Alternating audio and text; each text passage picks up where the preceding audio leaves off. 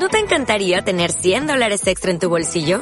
Haz que un experto bilingüe de TurboTax declare tus impuestos para el 31 de marzo y obtén 100 dólares de vuelta al instante. Porque no importa cuáles hayan sido tus logros del año pasado, TurboTax hace que cuenten. Obtén 100 dólares de vuelta y tus impuestos con 100% de precisión. Solo con Intuit TurboTax. Debes declarar para el 31 de marzo. Crédito solo aplicable al costo de la presentación federal con TurboTax Full Service. Oferta sujeta a cambios o cancelación en cualquier momento. Radio Armonía, emisora cristiana, para exaltar y proclamar el nombre de Jesucristo.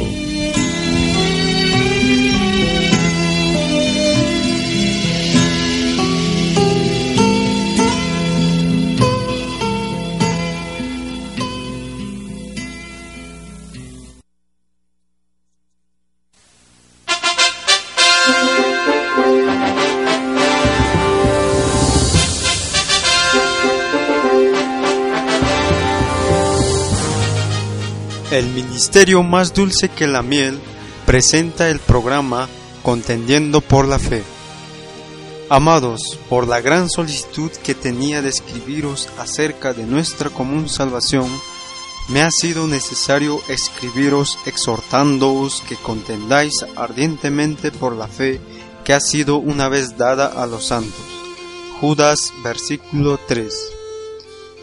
Este programa llega a ustedes gracias al auspicio de Monterrey Bosch Diesel Service, reparación de inyectores Common Rail, escaneo para vehículos livianos y pesados, reparación y rectificación de motores, venta de inyectores para todas las marcas.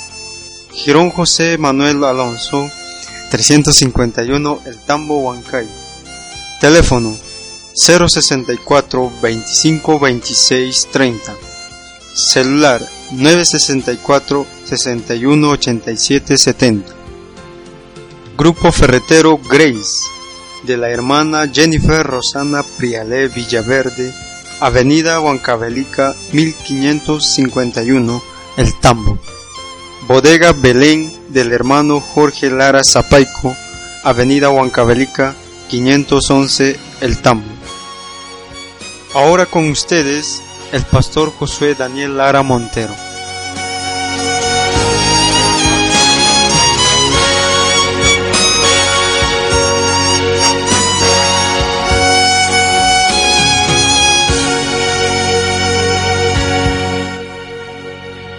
Muy buenas tardes con cada uno de ustedes, estimados oyentes, estimados hermanos.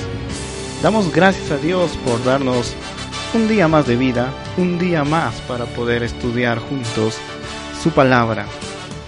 Quien les habla es el pastor Josué Daniel Lara Montero y hoy día continuaremos estudiando la palabra de Dios. Específicamente el tema que vamos a tratar en este programa es relacionado a las dispensaciones. Hemos estado hablando programas anteriores sobre el dispensacionalismo y eh, habíamos dicho que el dispensacionalismo es bíblico. La Biblia nos enseña a interpretar la Biblia bajo las dispensaciones. Así que hoy día empezaremos a hacer un panorama de las siete dispensaciones. Eh, seguramente hoy día no terminaremos, también eh, trataremos este tema la próxima semana, pero presten mucha atención, vamos a hablar eh, qué es lo que encontramos en cada dispensación, los mandatos, algunos temas específicos también en cada dispensación. Antes de proseguir con este estudio, vamos a dirigirnos en palabras de oración. Oremos. Te damos gracias, amado Dios, por darnos la vida. Gracias, Señor, por permitir que estudiemos tu palabra. Ahora, al abrirla, pedimos que tú nos des sabiduría para poder entender tu palabra, para ponerlo en práctica también, Señor. Amado Dios, te rogamos que tu Espíritu Santo nos ilumine, nos instruya, nos dé sabiduría para comprender más de las dispensaciones. Sabiendo esto, Padre Santo, queremos estudiar, interpretar correctamente tu santa palabra. Gracias por todo, Señor. Esto dejamos en tus manos en el nombre de Cristo. Amén.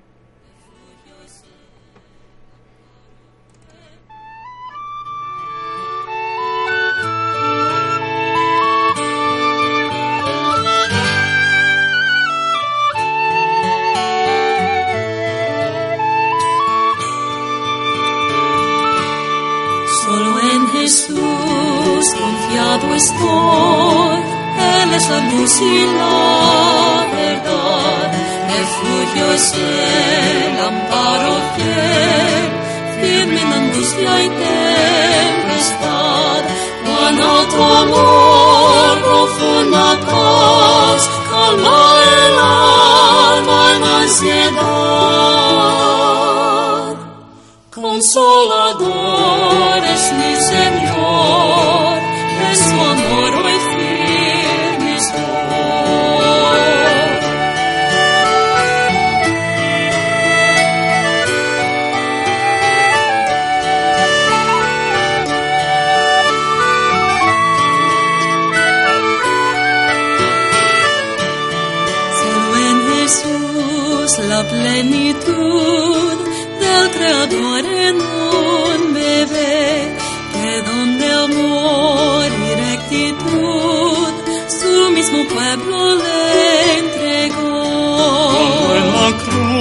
cruz por mí murió, la ira de Dios propició, todo pecado él cargó, por su justicia justo soy.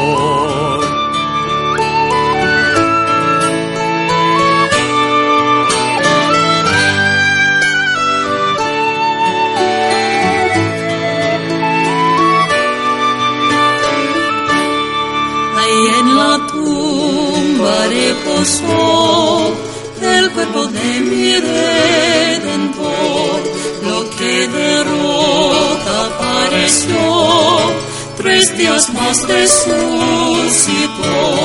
la gran victoria alcanzó, la maldición de mí quitó, pues suyo soy y mío es él.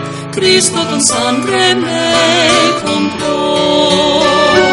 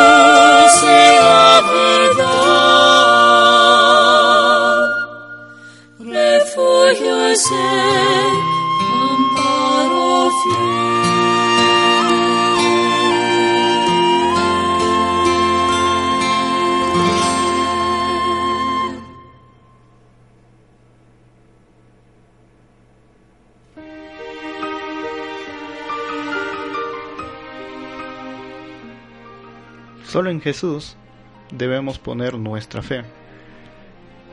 Tenemos que confiar solamente en nuestro Señor Jesús.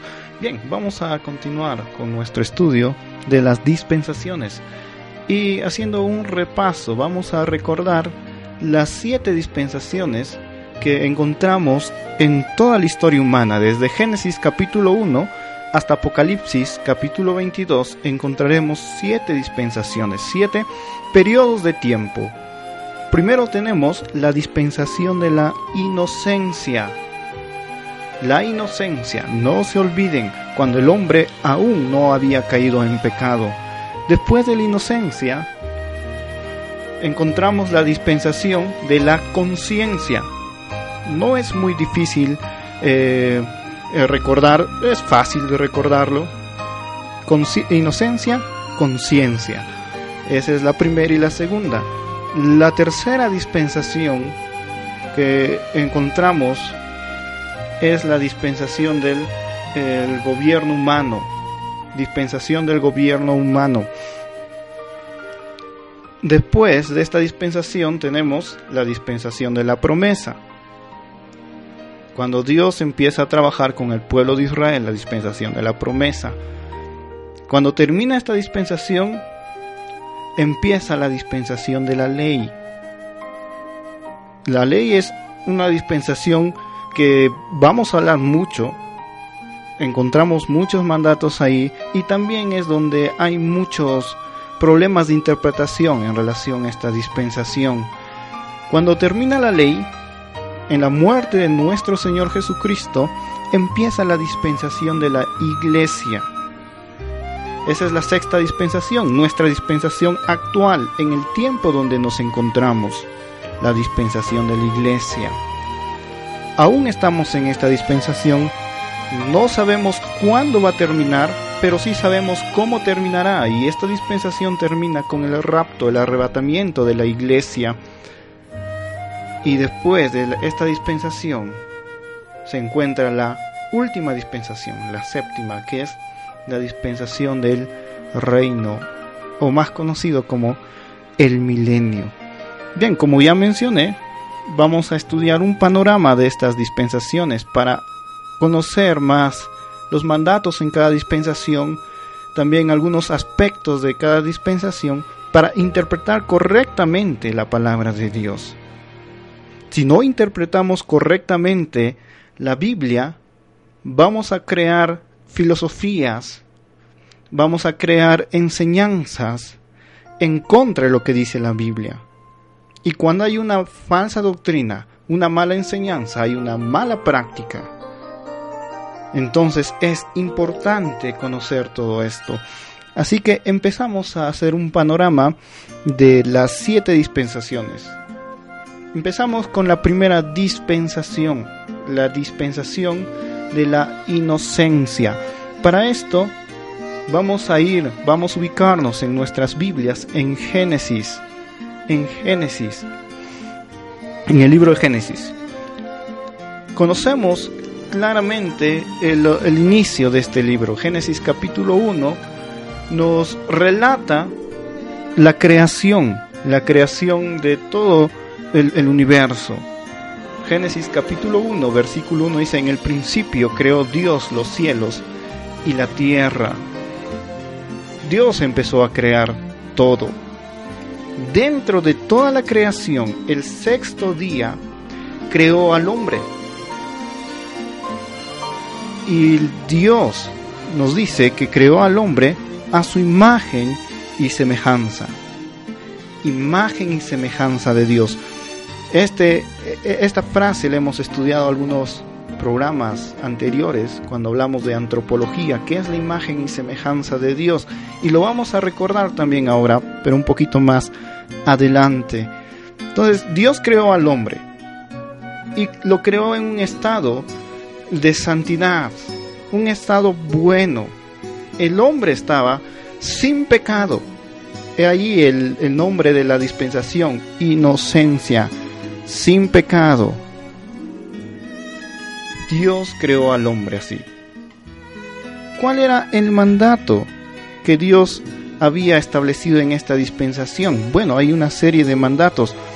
En el versículo 22, Génesis 1, 22, bueno, en adelante nos habla la creación, llegamos hasta el versículo 28 ah, y aquí está el mandato de Dios al hombre. Desde el 27 vamos a dar lectura. La palabra de Dios dice, y creó Dios al hombre a su imagen, a imagen de Dios lo creó, varón y hembra los creó, y los bendijo Dios y les dijo, fructificad y multiplicaos y llenad la tierra y sojuzgadla y señoread en los peces del mar, en las aves de los cielos y en todas las bestias que se mueven sobre la tierra.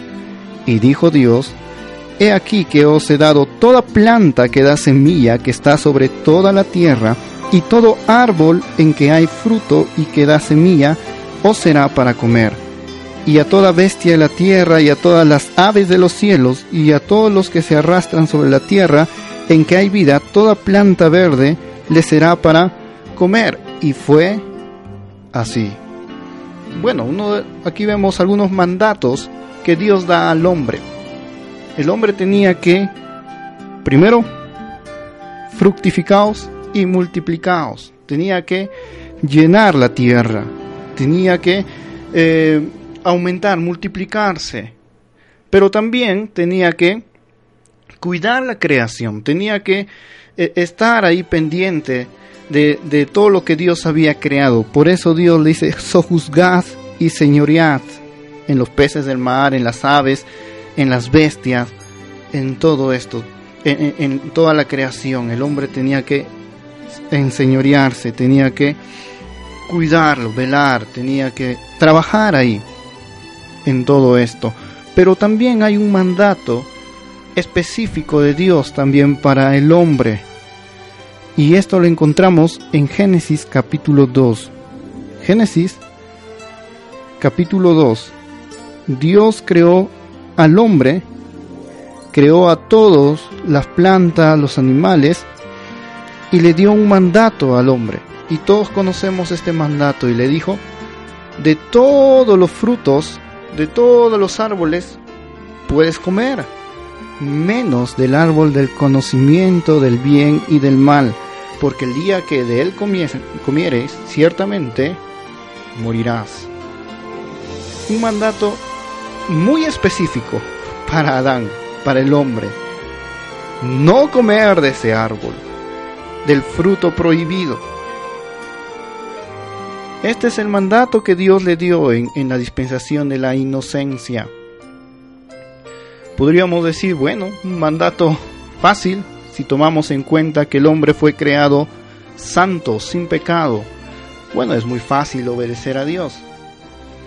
Pero aquí viene una pregunta. Y, es un tema que muchas personas tienen dudas. Y, y muchas personas me lo han preguntado, muchos hermanos y muchos jóvenes me han preguntado en relación a esto. Y me dicen, mire, si, si Dios sabía que Adán iba a pecar, ¿por qué Dios puso el árbol del conocimiento del bien y del mal? ¿Acaso Dios está tentando a Adán y a Eva al poner este árbol? La respuesta es no. Dios no tienta a nadie. ¿Qué es lo que sucede? Número uno, tenemos que entender el propósito por el cual Dios creó al hombre. Dios creó al hombre para su gloria. Toda la Biblia nos habla de esto. Dios creó al hombre para que le glorifique, para que le agrade, para que, para que le dé la gloria solamente a Dios. Para esto, Dios tenía que crear a un ser a su imagen y semejanza, no a un ser cualquiera, un ser especial, imagen y semejanza de Dios. ¿Qué quiere decir esta frase, imagen y semejanza de Dios? No quiere decir que Dios tiene cuerpo físico, Dios es espíritu, por lo tanto no va relacionado al, a lo físico, sino va relacionado a lo espiritual imagen y semejanza, quiere decir que Dios nos hizo seres personales. Seres personales. Un ser personal tiene tres características básicas. Número uno, intelecto. La inteligencia. Dios nos hizo seres pensantes que podemos razonar. No somos irracionales, podemos razonar. Somos seres inteligentes, igual que Dios segundo elemento en cuanto a la personalidad es las emociones, los sentimientos. Dios nos hizo seres emocionales. Tenemos sentimientos, tenemos alegría, tristeza, enojo, ira y muchas emociones más que podemos sentir igual que Dios. Dios también tiene emociones. Así que somos seres emocionales. Y el tercer aspecto fundamental para entender todo esto es la voluntad. La voluntad. Somos seres con voluntad propia. Nadie nos está forzando a hacer las cosas. O no tenemos un chip programado en nuestra cabeza que nos diga qué cosas tenemos que hacer y qué cosas no tenemos que hacer. Somos seres con voluntad propia, personales. Eso se refiere a la imagen y semejanza de Dios. Dios nos hizo así. Entonces, Dios nos hizo seres con voluntad propia para que busquemos darle gloria a Él voluntariamente.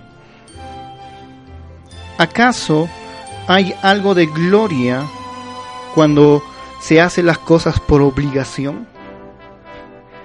¿O nos sentimos felices cuando un hijo obedece a, su padre solamente por las amenazas que puede recibir de un castigo? Pues no. Un padre se siente feliz cuando su hijo aprende a obedecer voluntariamente y no por miedo al castigo. Igual Dios, Dios nos hizo seres con voluntad propia para que le busquemos dar gloria a Él. Y eso es nuestro propósito. Entonces, ¿qué es lo que sucedió con Adán y Eva? Adán y Eva también tenían ese propósito, dar gloria a Dios voluntariamente. Sin embargo, eh, su corazón nació el pecado. Ah, claro, a causa de la tentación de Satanás, sí. Pero ¿qué es lo que pasó? Si Dios sabía que iba a pecar a Adán y Eva, ¿por qué puso el, el árbol del conocimiento del bien y del mal? La razón es la siguiente. En esto yo no veo algo de error.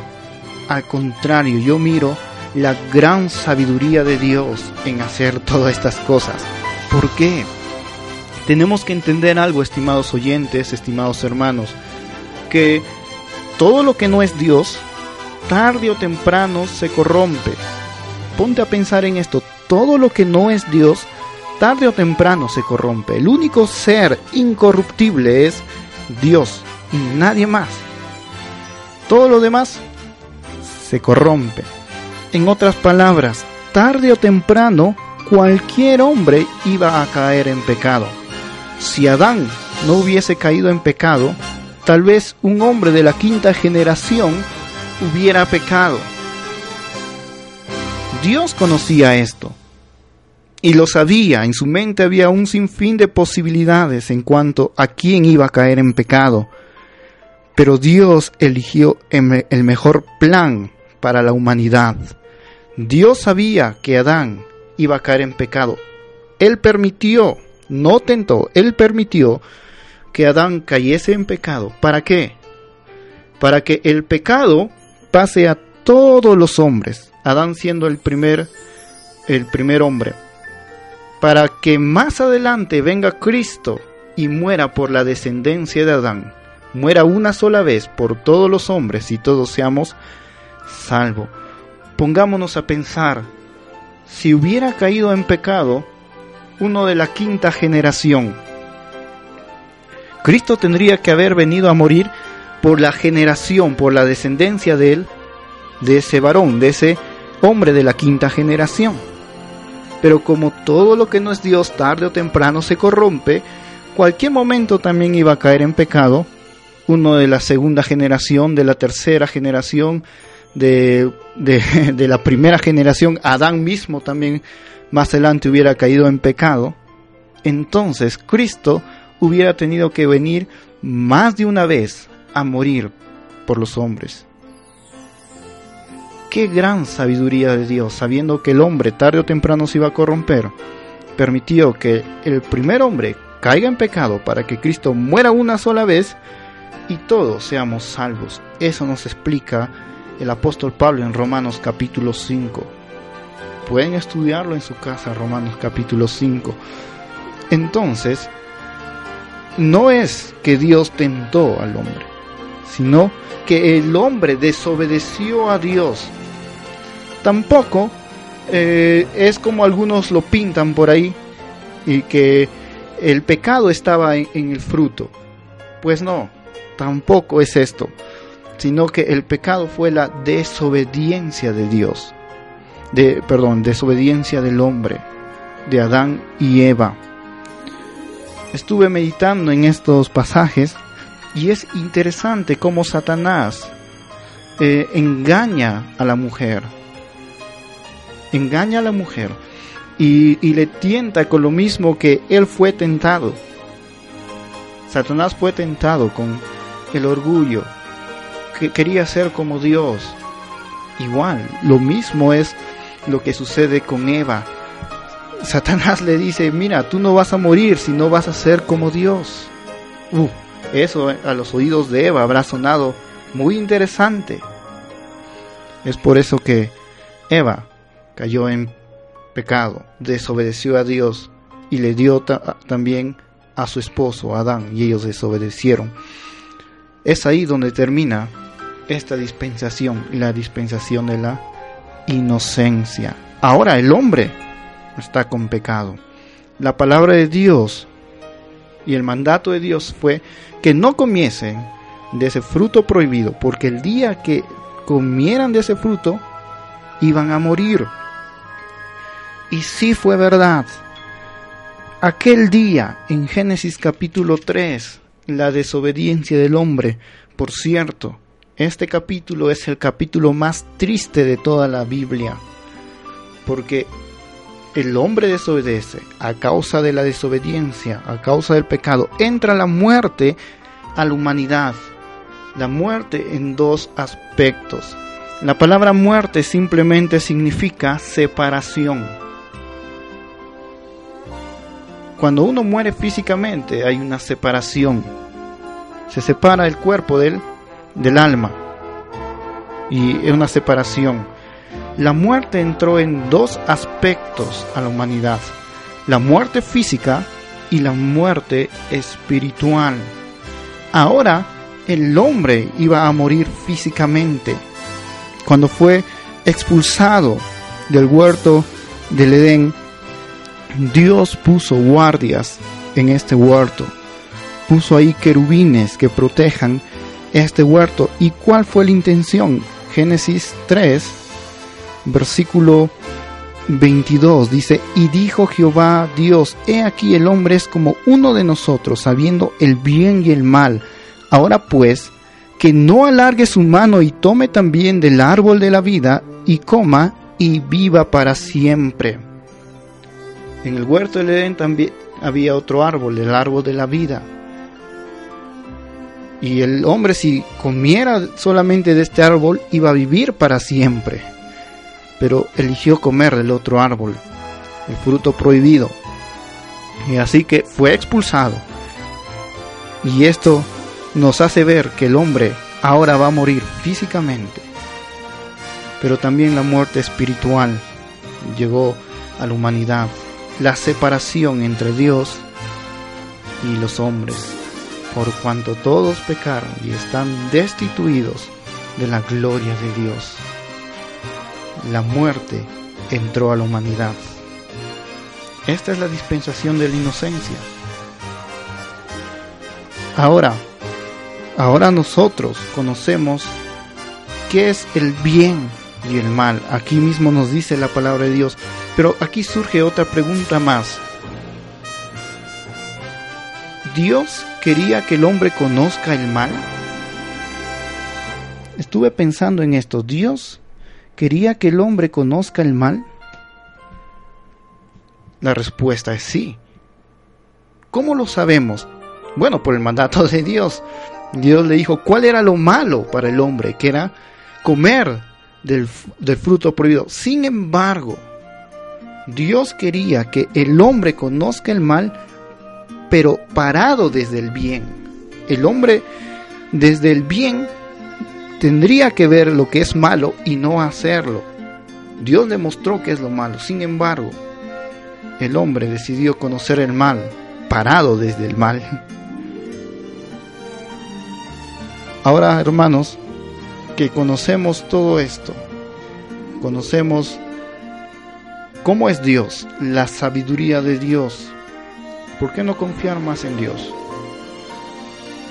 Ahora que sabemos que Dios no tienta a nadie, el que tienta es Satanás y nuestra propia carne, que es nuestro mayor enemigo.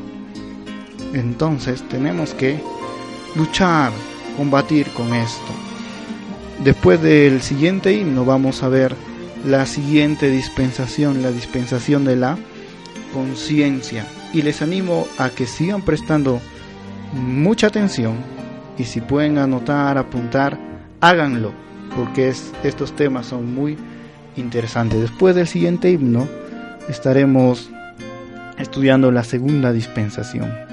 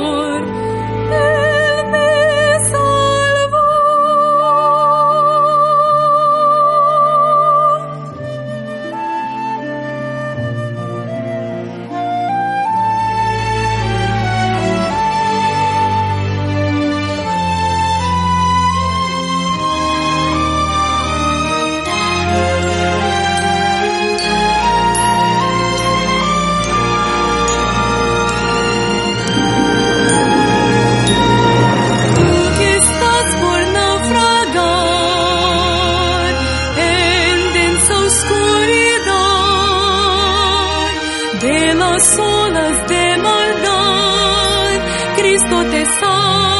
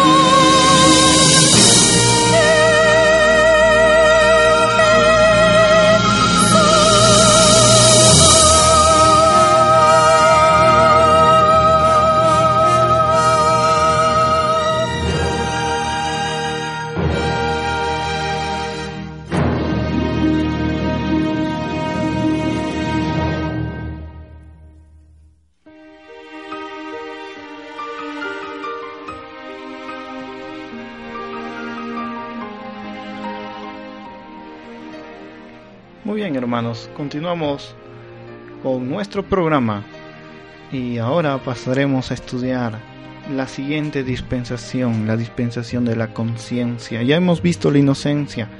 El hombre cayó en pecado.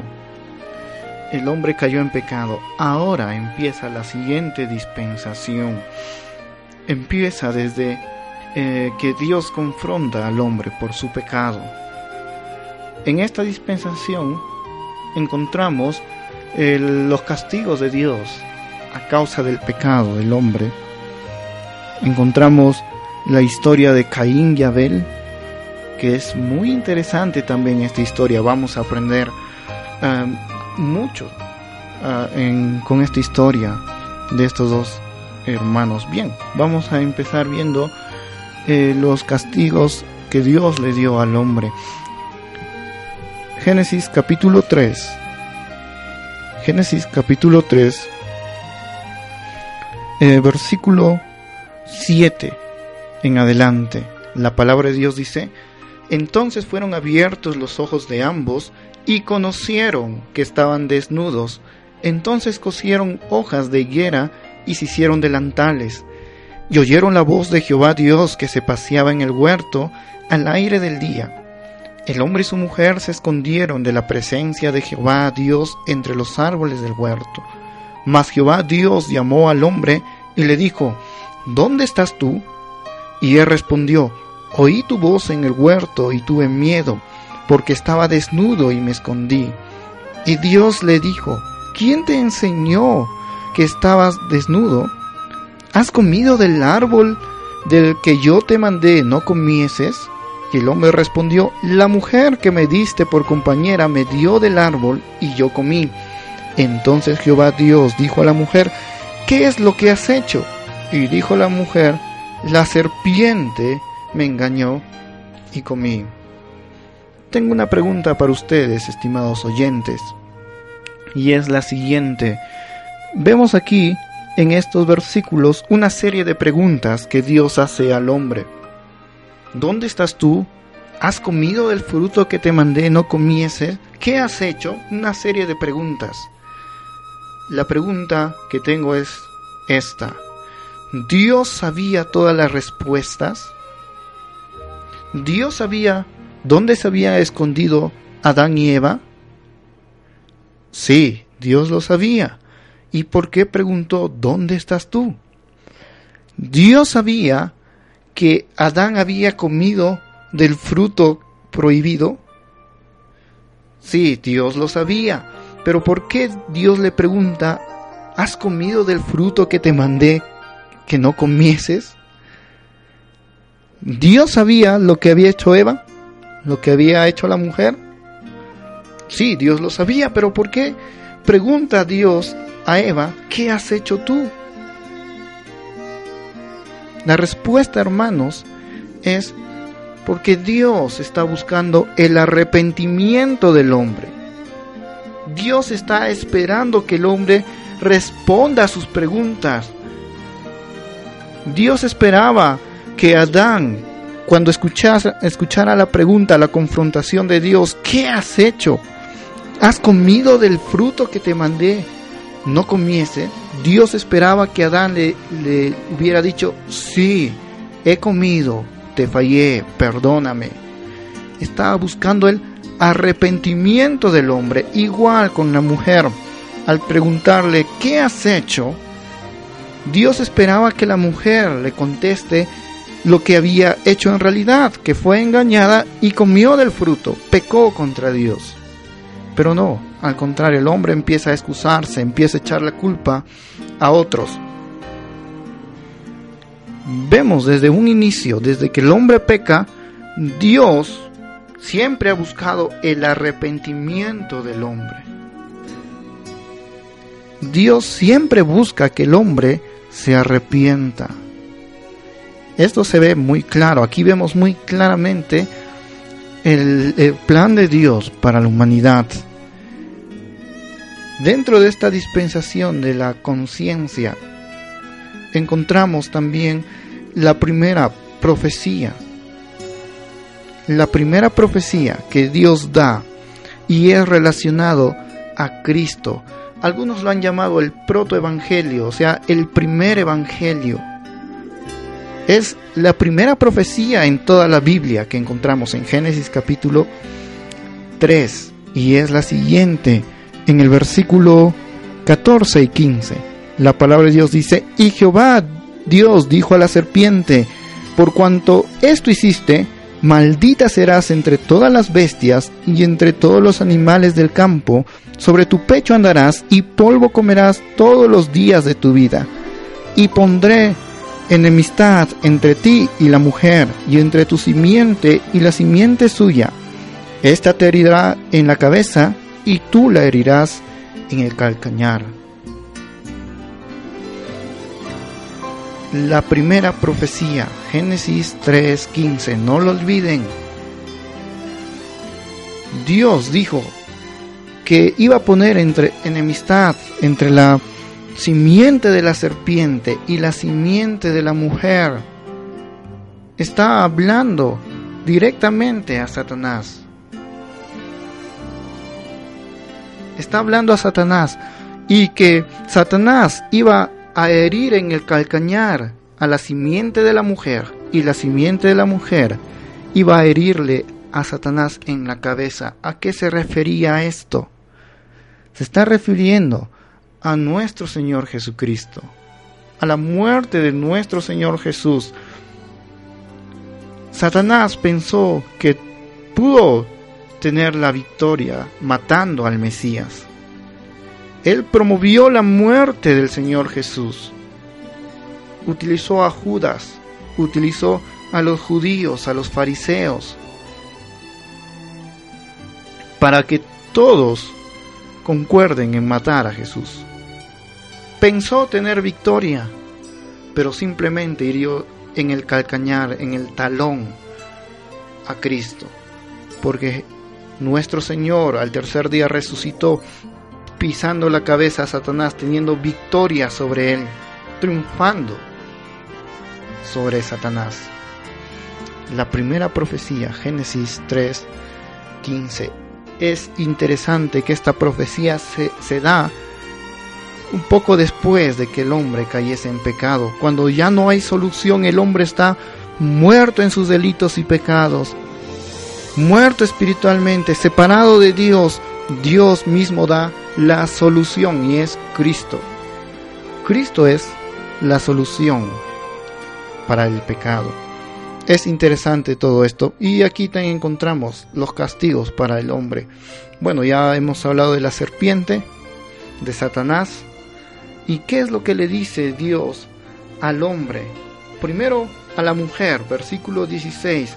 A la mujer dijo, multiplicaré en gran manera los dolores en tus preñeces. Con dolor darás a luz los hijos, y tu deseo será para tu marido, y él se enseñará de ti.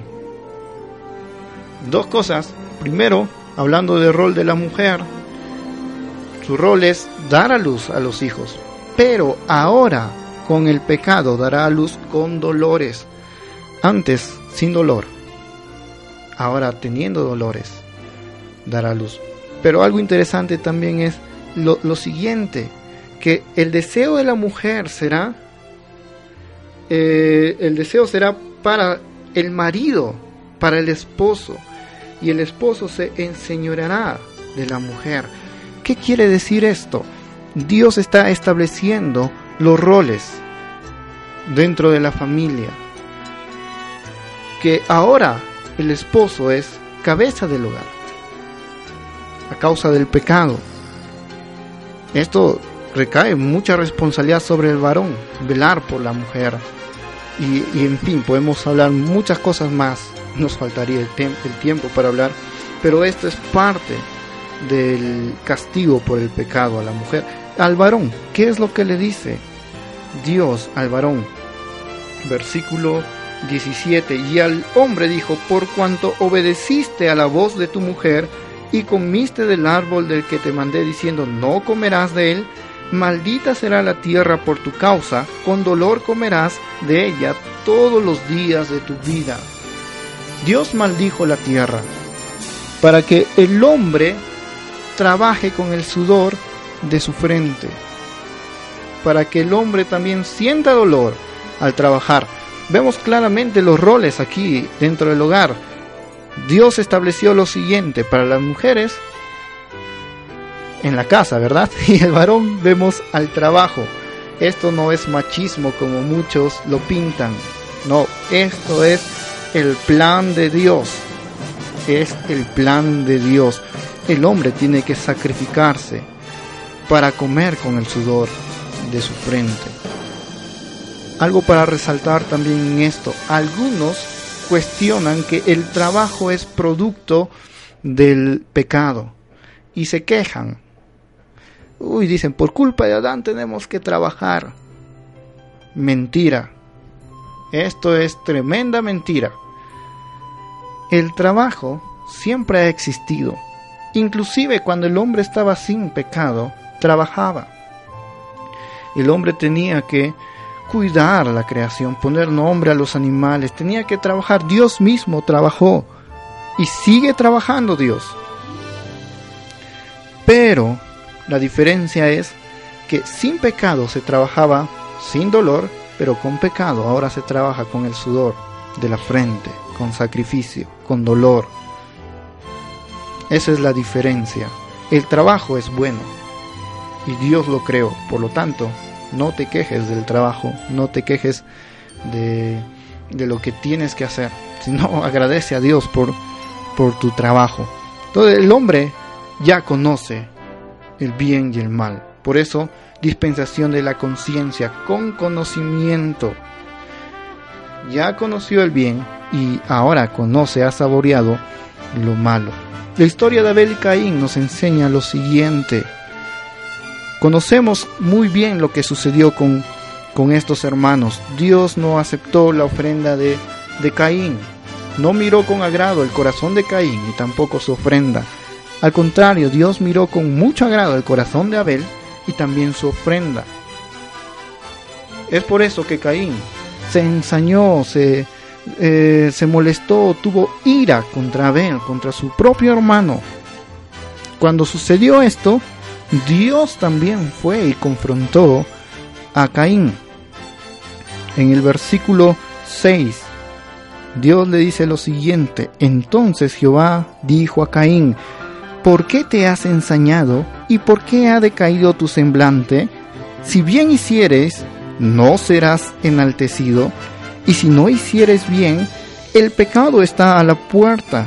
Con todo esto, a ti será su deseo, y tú te enseñorearás de él. En otras palabras, Dios le está diciendo a Caín, mira Caín, tú tienes la responsabilidad de elegir hacer lo correcto o hacer lo malo. Ahí está el pecado a la puerta, elige tú. Pero ten en cuenta que tú puedes enseñorearte de él. O sea, podemos vencer la tentación, podemos vencer eh, aquella tentación. ¿Por qué? Las tentaciones surgen primeramente dentro de nosotros. Bueno, Caín no hizo caso a la voz de Dios, conocemos, mató a su hermano. Dios una vez más busca el arrepentimiento del hombre, preguntándole a Caín, ¿dónde está Abel tu hermano? Dios esperaba que Caín le dijera, sí, yo lo he matado, perdóname. Pues no, no se arrepintió, al contrario, confrontó a Dios, enfrentó a Dios, ¿acaso soy guarda de mi hermano? Bueno, Dios también maldijo a Caín, lo desterró y ya conocemos toda la historia, pero en esta historia aprendemos algo muy importante, hermanos. Ahora que estamos con conciencia de lo que es bueno y lo que es malo, podemos decidir hacer lo bueno. Tenemos que buscar hacer lo bueno. ¿Cómo lo lograremos esto? Pues si nosotros buscamos más alimentarnos de las cosas buenas, de la palabra de Dios, la oración, asistir a la, iglesia, escuchar mensajes, podemos alimentarnos más y vamos a buscar hacer lo bueno. En cambio, tenemos que rechazar hacer lo malo. Lamentablemente el hombre busca hacer lo malo. Y eso es lo que ocurre en la historia de la humanidad, también en esta dispensación de la conciencia.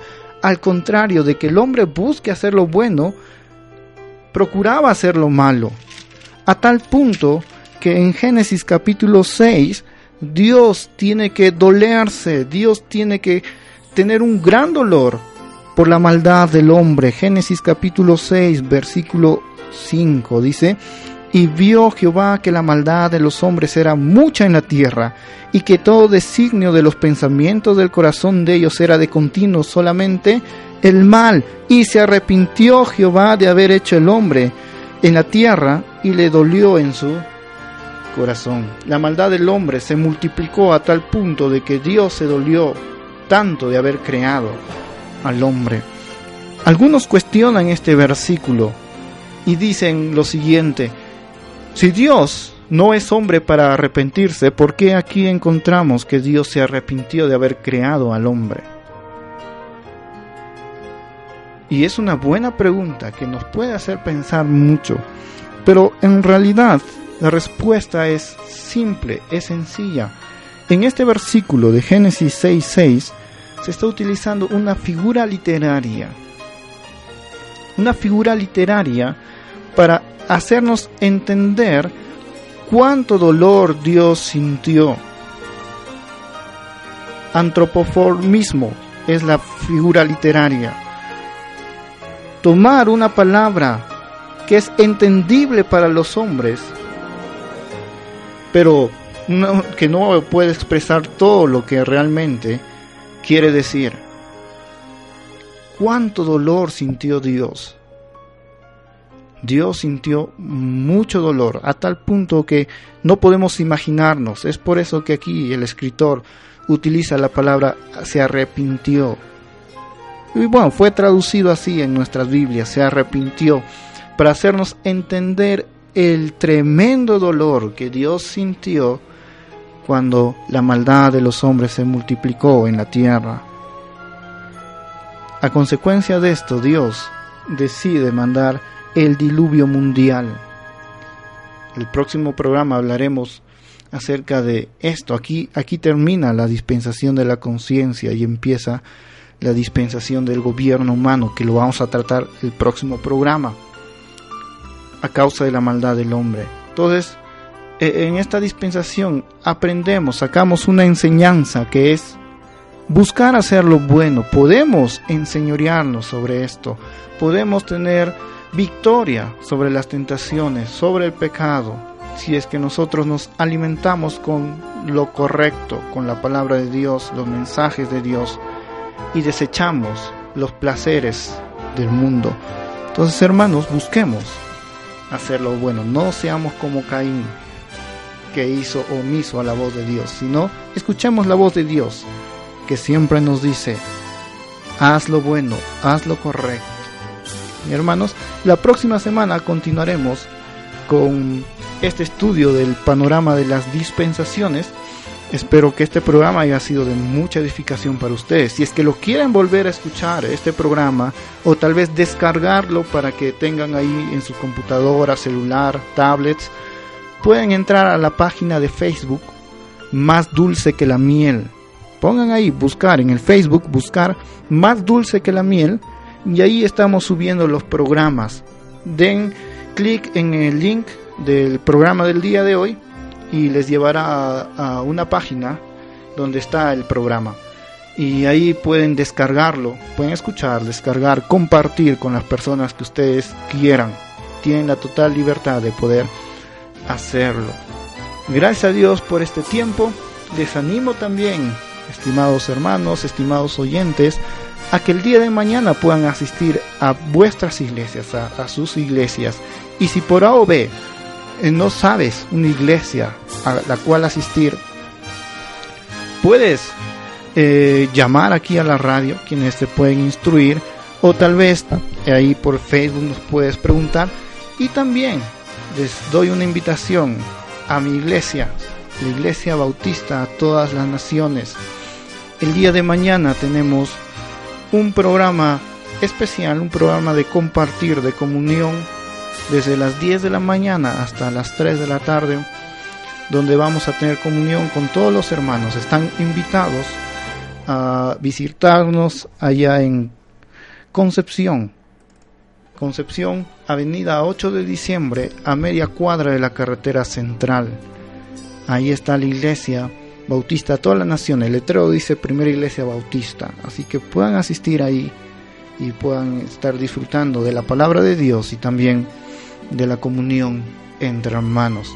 Gracias por escucharnos y mi oración siempre es que Dios derrame muchas bendiciones sobre ustedes y que muestre su gloria y su poder en la vida de cada uno de ustedes. Dios les bendiga hermanos. Hasta la próxima semana.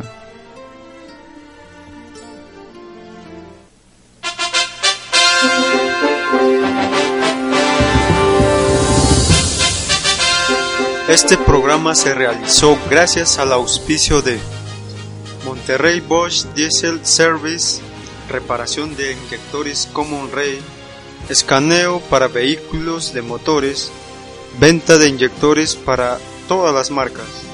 Girón José Manuel Alonso 351 El Tambo, Huancay. Teléfono 064 25 26 30. Celular 964 61 87 70.